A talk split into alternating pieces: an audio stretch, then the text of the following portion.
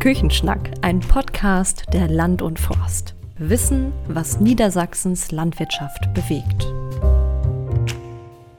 Ja, moin moin und guten Tag. Wir sind hier zum nächsten Küchenschnack auf dem Milchviehbetrieb der Familie Börger in Wiedmarschen in der Grafschaft Bentheim. Das ist das erste Mal, dass wir so weit westlich sind in Niedersachsen, so kurz vor der holländischen Grenze. Und auch das hat wieder einen besonderen Grund. Denn Familie Börger hat einen Preis gewonnen. Familie Börger hat den Milchlandpreis für nachhaltiges Wirtschaften gewonnen, der alljährlich von der Landesvereinigung der Milchwirtschaft in Niedersachsen ausgelobt wird. Es gibt eine große Kuh und es gibt eine kleine Kuh. Das ist die kleine Kuh, die goldene Olga. Die goldene Olga gibt es dann, wenn man den ersten Preis gemacht hat. Und das ist Familie Burger gelungen. Und da sitze ich hier heute am Küchentisch. Schön, dass wir da sein dürfen, Herr Burger. Herzlich willkommen. Herr Bürger, Milchlandpreis, können Sie ein paar Worte dazu sagen? Was müssen wir uns darunter vorstellen? Ja, es ist ein Wettbewerb für niedersächsische Milchviehbetriebe. Es ist ein Nachhaltigkeitswettbewerb, aber die ähm, Prüfer prüfen den gesamten Betrieb sehr umfassend und sehr ausführlich und sehr genau. Und man selber erfährt auch noch viel Neues über seinen eigenen Betrieb. Klasse, so soll es sein. Die goldene Olga die hat Familie Bürger voriges Jahr gewonnen und 2015 hat die Familie schon mal mitgemacht und waren auch ganz erfolgreich. Und da gab es die bronzene Olga. Also Doppelerfolg und sie haben sich nochmal gesteigert hier. Beschreiben Sie doch mal Ihren Betrieb kurz, Herr Bürger. Wie ist so der Betriebsspiegel kurz? Geht wahrscheinlich nicht, aber schon mal die wesentlichen Daten, damit wir wissen, wo sind wir hier. Ja, wir sind in der Grafschaft Bentheim. Wir sind auf einem reinen Milchviehbetrieb. Wir haben 130 Kühe mit ungefähr 10.500 Liter Milchleistung und wir haben ungefähr 200 Kopf Nachzucht. Also wir ziehen deutlich mehr Rinder auf, als wir selber brauchen, verkaufen die größtenteils über Auktion oder auch ab Stall, abgekalbt auf jeden Fall als Ferse. Ja, und sind eigentlich ein reiner Milchviehbetrieb. Seit letztem Jahr haben wir noch ein anderes Standbein, und zwar eine Biogasanlage. Wir haben eine 75 kW Biogasanlage gebaut, die aber ausschließlich auf Gülle und Mist läuft. Aber ansonsten sind wir ein reiner Milchviehbetrieb. Äh, Gerade in der Grafschaft Bentheim sind ja so viele mittlere Betriebe, die sich weiterentwickelt haben, aus den Gemischtbetrieben heraus. Eigentlich immer nicht so flächenstarke, sondern eher flächenknappe Betriebe, weil hier auch intensiv gewirtschaftet wird. Wie sah Ihr Hof früher aus? Ich habe den Betrieb vor 18 Jahren gepachtet Damals hatten wir 35 Hektar ungefähr in der Bewirtschaftung. Wir hatten ähm, Bullenmast, wir hatten Kälber aufgezogen, wir haben Kartoffeln angebaut, wir haben Schweinemast gehabt und wir hatten auch eben Kühe, 20 an der Zahl in Anbindehaltung mit ca. 7000 Litern und haben uns dann in den letzten 18 Jahren nach und nach immer weiter spezialisiert auf den Milchviehbetrieb. Flächenknapp sind wir leider nach wie vor noch, hat sich nicht geändert. Und die Pachtpreise sind hier ja auch nicht ohne. Die Pachtpreise sind hier auch nicht ohne und ähm, vom Ackerbau kann man mit den Böden, die wir hier haben, auch schwer leben. Von daher ähm, ist die Viehhaltung eigentlich in dieser Region üblich. Und Milchviehhaltung war Ihr Steckenpferd und Sie haben gesagt, das mache ich. Auf jeden Fall, ich kann mit Geflügel nicht ganz so viel anfangen. Auch Schweine war nicht so mein Ding. Von daher war relativ früh klar, dass ich mich auf ähm, Kühe spezialisiere. Ja, und so haben sie im Laufe der Zeit ihren Betrieb immer weiterentwickelt zur heutigen Größe. Und dann haben sie irgendwann von einem Milchlandpreis äh, gehört und sich 2015 das erste Mal beworben. Woher kam diese Intention, da einfach mal mitzumachen? Man wird ja jedes Jahr auch angeschrieben mit dem Bewerbungsbogen und da wird ja auch Werbung für gemacht. Und irgendwann habe ich gedacht, ach, das probiere ich mal aus. Das war dann 2015. Ich hätte nicht gedacht, also das war ein, wirklich ein sehr umfangreicher Wettbewerb und äh, die Prüfer haben wirklich sehr detailliert sich den Betrieb angeschaut. Das war sehr spannend, sehr interessant und äh, da haben wir dann den dritten Platz gemacht. Und da haben wir uns für uns gleich gesagt, also wir werden uns auf jeden Fall nochmal bewerben. Zum einen, weil wir den Wettbewerb an sich spannend finden und natürlich, weil wir es auch irgendwo als Herausforderung sehen. Ja, klasse, dass Sie das gemacht haben und die haben es erfolgreich äh, gemacht. Für diejenigen, die sich ähm, unter so einer Bewerbung wenig vorstellen können, wie, wie, läuft das mit der Bewerbung erstmal so im Groben ab? Sie, glaube ich, starten damit, dass so ein Fragebogen ausgefüllt wird. Genau, in einem Fragebogen gibt man erstmal so ein paar Daten des Betriebes, auch Produktionskennzahlen und so weiter an. Und daraus wird dann erstmal eine Vorsortierung gemacht. Und ähm, wenn man dann unter den besseren Betrieben gehört, bekommt man eben Besuch von zwei Prüfern. Und dann wird es sehr detailliert und sehr ausführlich. Genau, diese beiden Prüfer, das ist jeweils ein praktischer Landwirt und äh, ein Berater, die kommen einen kompletten Tag auf den Hof und machen sich hier ein Bild. Wie sieht es denn bei Ihnen aus? Können Sie mal so ein bisschen äh, berichten, wie so ein Tag aussieht? Morgens stehen die also wann auf dem Hof? Ähm, 9 Uhr, 10 Uhr, irgendwann im Laufe des Vormittags kamen die beiden Prüfer an und dann geht man als erstes einmal über den Betrieb, verschafft sich so einen allgemeinen Überblick und man erklärt erstmal so ein bisschen, was ist das für ein Betrieb und was ist einem auch selber wichtig. Dann zieht man sich ins Büro zurück. Da waren wir mit Sicherheit fünf, sechs Stunden und haben, glaube ich, alles, was irgendwo aufgezeichnet ist, im Büro durchgeschaut. Und anschließend äh, zum Schluss sind die Prüfer auch noch bei einer Melkzeit dabei. Ja, und mit den Prüfern ähm, herrscht dann auch ein reger Austausch von Ihnen, von Ihrer Frau, von der ganzen Familie oder wie muss ich mir das vorstellen?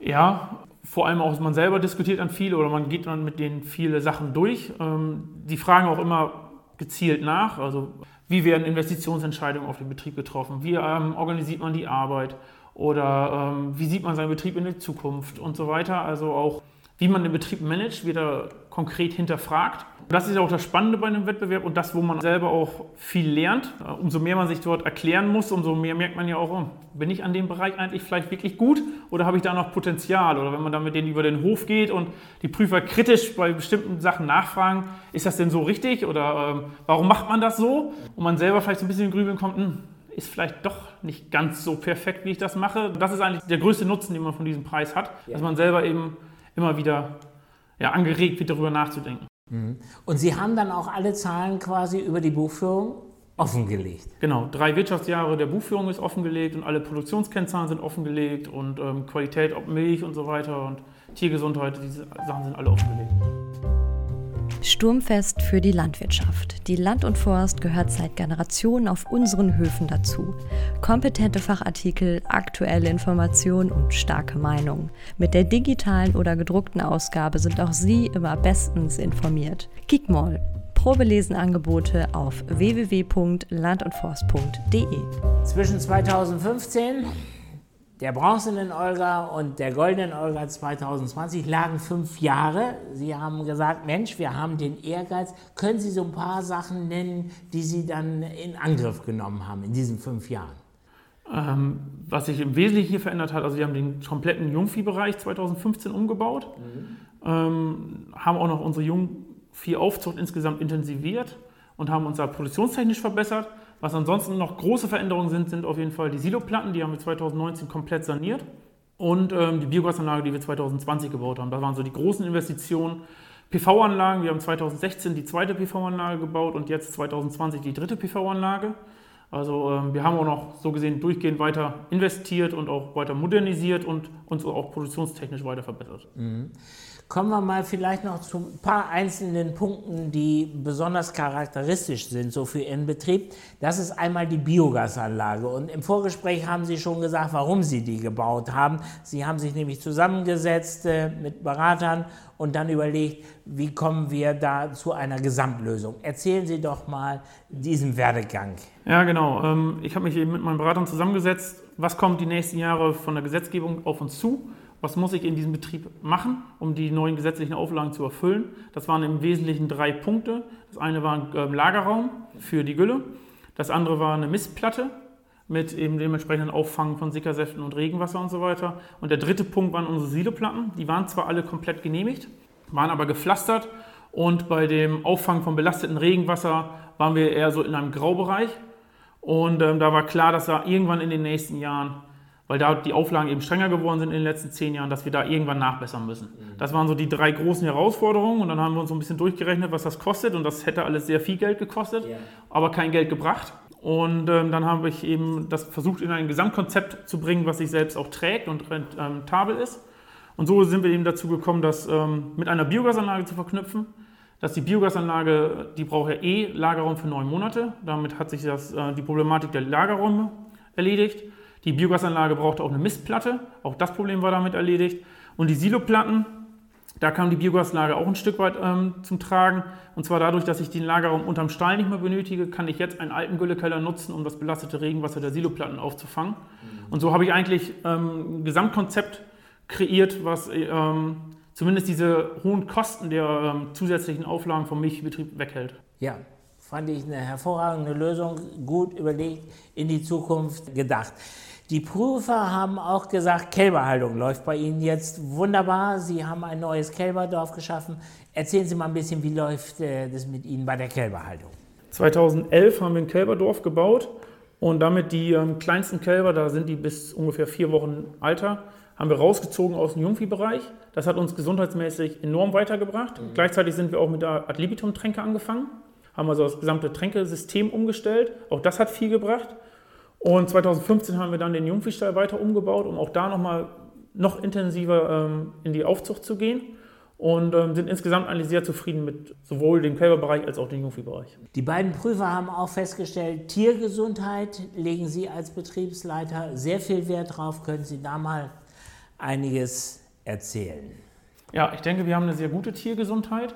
Wir haben auch niedrige Tierarztkosten und die belaufen sich in erster Linie auch auf vorbeugende Maßnahmen wie Impfen oder ähm, zum Beispiel Trächtigkeitsuntersuchungen per Ultraschall. Wir sind, machen also ein sehr gutes Fruchtbarkeitsmanagement und haben halt da in den letzten Jahren auch überwiegend eben darauf hin, dass, dass die, ob jetzt Kälber oder Jungvieh, dass wir die Haltungsbedingungen immer weiter optimieren, mhm. dass wir möglichst wenig Tiere haben, die wir behandeln müssen, sondern dass ähm, Tierarzt bei uns im Wesentlichen auch als beratende Person oder eben im Bereich Impfen oder sonstige vorbeugen und wir immer weniger Notfallmedizin brauchen. Mhm. Und ähm, das hat zum Beispiel das Kälberdorf hat einen gewaltigen Beitrag dazu geleistet, was die Gesundheit der Kälber angeht.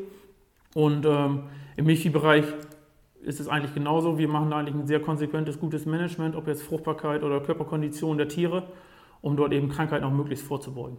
Das alles sind äh, Dinge, die dazu beitragen, den Betrieb laufend äh, zu optimieren. Sie legen auch viel Wert auf die Ausbildung von jungen Menschen. Wie läuft das mit der Ausbildung bei Ihnen auf dem Betrieb? Ja, wir bilden seit 2015 aus, haben jedes Jahr einen neuen Auszubildenden oder einen Auszubildende. Und ähm, das finde ich sehr spannend. Also zum einen mit jungen Leuten zusammenzuarbeiten und allmählich ist es auch so, dass nur noch ungefähr die Hälfte auch wirklich von Höfen kommt. Mhm. Und die Hälfte, die hier Ausbildung macht, kommt eben nicht mehr von Höfen, sogenannte Quereinsteiger. Auch das ist spannend und interessant. Warum entscheiden die sich für den Beruf Landwirt? Was erwarten die davon? Und die haben auch eine andere Sicht auf die Landwirtschaft. Das ist sehr spannend. Und generell ausbilden, ähm, man muss jedes Jahr aufs Neue erklären, warum man was wie macht. Und jedes Jahr aufs Neue ist dann ein junger Mensch, der hinterfragt, warum machst du das so? Und ähm, dadurch ist man auch selber eben gefordert, auch sich selber permanent zu hinterfragen und zu gucken, kann ich das nicht vielleicht besser machen? Und jeder von denen hat natürlich auch Ideen, wie man es vielleicht besser machen könnte. Und ähm, das, ist, das ist das Spannende. Und man muss eben selber auch, auch was jetzt ähm, die Fachpraxis angeht, immer auf dem Laufenden sein. Und ähm, auch das ist natürlich interessant. Bei so einem intensiv bewirtschafteten Betrieb, der so gut läuft, da ist natürlich äh, Arbeit immer ein begrenzender Faktor. Vielleicht können Sie ein bisschen erzählen, Herr Berger, wie, wie läuft es mit der Arbeitsteilung? Wer macht auf dem Hof was? Ja, wir sind ja ein reiner Familienbetrieb. Ähm, wir haben eben eine Auszubildende und ähm, eine Teilzeitkraft, die uns unterstützen. Meine Eltern ähm, springen noch vor allem beim Melken ein ja, und ähm, da wir jetzt ja kein Großbetrieb mit zehn Angestellten sind, muss hier im Grunde auch jeder alles können. Also ähm, es kann ja immer mal jemand krank sein, Urlaub haben, ausfallen. Also jeder hier auf dem Betrieb muss eigentlich melken, füttern und so weiter können, dass die Routine arbeiten, dass wir da auch flexibel sind. Und in Sachen Außenwirtschaft verlagern Sie so ein bisschen äh, auf den Lohnunternehmer? Ja, Außenwirtschaft haben wir größtenteils ausgelagert. Es gibt natürlich immer noch Arbeiten, ob Grasmähen und so weiter, die wir selber machen. Aber so die ganze Erntetechnik und so weiter haben wir größtenteils ausgelagert an, an Lohnunternehmen. Wir haben da ja auch nicht so die absoluten Arbeitsspitzen, um, ähm, sondern haben eigentlich mehr routiniert das ganze Jahr über unser gleichen Rhythmus. Also auch ähm, die Arbeiten, die wir im Stall haben, versuchen wir möglichst in einem festen Rhythmus durchzuführen. Mhm. Also ob jetzt das Kälber umstallen, das machen wir alle vier Wochen und so weiter, dass wir ähm, da eigentlich einen gleichbleibenden Arbeitsrhythmus haben. Ja. Sie sind verheiratet, haben drei kleine Kinder.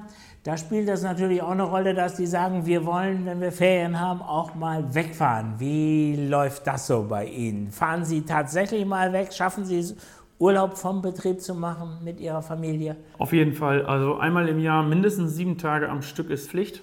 für Familienurlaub und ähm, dann vielleicht mal irgendwo ein Wochenende oder Tagesausflüge. Man ist ja auch als Landwirt flexibler, was das angeht, aber auch wirklich mal eine Woche am Stück weg, das ist schon Pflicht, ja. Klasse. Das äh, ist nicht so selbstverständlich und dass Sie das so managen, auch arbeitstechnisch gesehen, von der Vertretung her oder so, das zeigt einfach auch so das Bewusstsein dafür, wie wichtig das ist oder so. Ja, wenn man das alles so hört, Herr Bürger, dann denkt man, da kann man ja gar nicht mehr viel machen. Goldene Olga gewonnen, das geht nicht mehr zu toppen. Was für Ideen haben Sie noch für die Zukunft, für die kommenden Jahre? Endlos viele. Also, Endlos viele, ja. Also, da weiß ich gar nicht, wo ich erst anfangen sollte. Also, das Wichtigste in den nächsten Jahren wird wahrscheinlich die Modernisierung des Boxenlaufstalls sein. Der Boxenlaufstall ist von 2003, damit jetzt 18 Jahre alt, die Melktechnik auch. Und das wäre auf jeden Fall ein Bereich, wo ich modernisieren möchte. Ähm, ich habe über Masterrind in so einer ähm, Arbeitsgruppe auch mit Vergleichsbetrieb zusammengearbeitet, wo mir auch deutlich wurde, wo ich noch Schwächen habe im Milchviehbereich. Das sind dann zum Beispiel sowas wie Ventilatoren haben wir nicht im Stall. Da konnte man eben sehen, dass Betriebe, die doch besser ausgestattet waren, auch im Sommer weniger Leistungseinbrüche hatten, als ich es zum Beispiel hatte.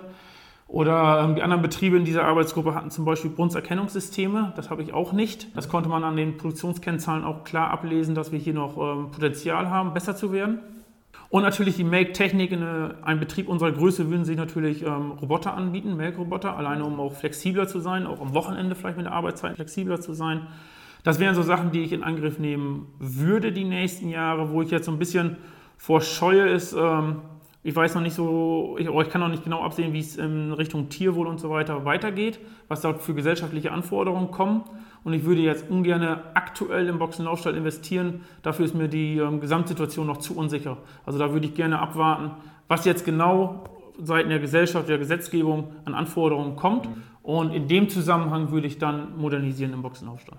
Jawohl, Hartmut Bürger, das sind ja jede Menge Ideen. Es wird nicht langweilig, es bleibt spannend, auch in der Betriebsentwicklung. Klasse, dass Sie sagen, wir haben zwar die Goldene Olga gewonnen, aber wir haben hier und da Punkte, wo wir noch was machen wollen. Schön, dass wir heute hier sein durften bei Ihnen auf dem Betrieb und dass Sie uns Rede und Antwort gestanden haben. Dankeschön. Gerne.